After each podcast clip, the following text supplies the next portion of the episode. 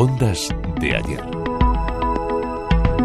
A pesar de los pronósticos de que la radio tiene los días contados, ha demostrado ser un medio que sobreviva a la digitalización y se aferra a ella.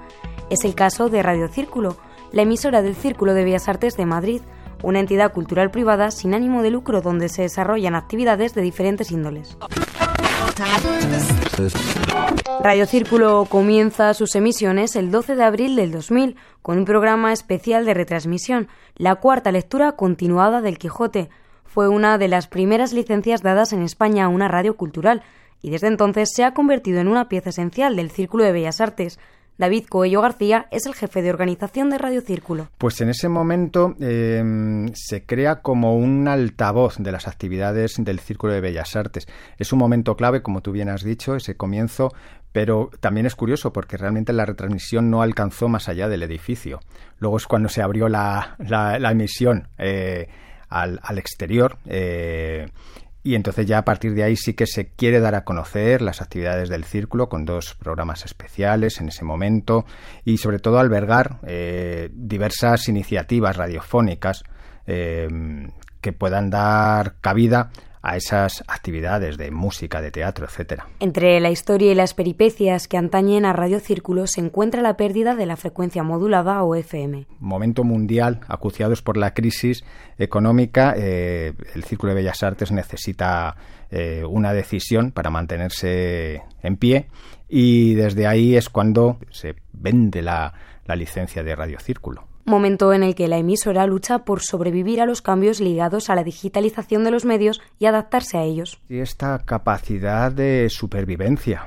Eh, ha habido muchas radios que se han quedado por el camino. Vamos, me puedo remitir a la ley de telecomunicaciones del año ochenta y pico, cuando ahí desaparecieron un montón de radios, pero es verdad que Radio Círculo, eh, al igual que otras radios de un alcance limitado, al menos en lo territorial y en la frecuencia modulada, eh, ha seguido para adelante, ya decimos, sin publicidad, que eso cuesta mucho pero también con un ánimo y una fuerza de poder estar en las ondas, ahora mismo ya sean digitales, que no hercianas, claro. Una supervivencia que caracteriza a Radio Círculo. Pues eh, ahí quisimos hacer un híbrido, es decir, cuando Radio Círculo abandona la FM, desde 2014 ya emitía de, por Internet antes, lo que decidimos hacer es mantener el formato tradicional de radio, es decir, con una parrilla y una continuidad, pero a la vez también eh, abrirnos a la escucha en podcast que evidentemente es el formato más conocido ahora o, voy a decirlo de esta manera, o está de moda.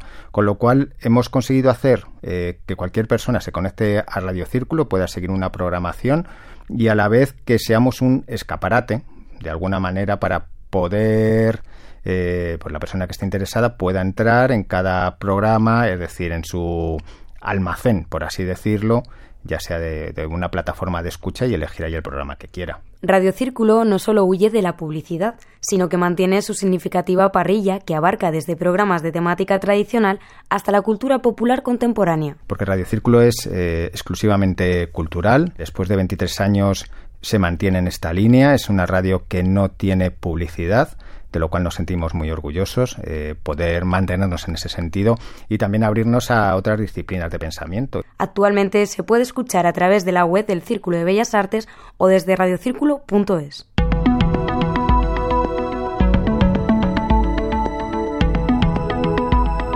Ondas de ayer, David Gutiérrez y Maite Gómez, Radio 5, Todo Noticias.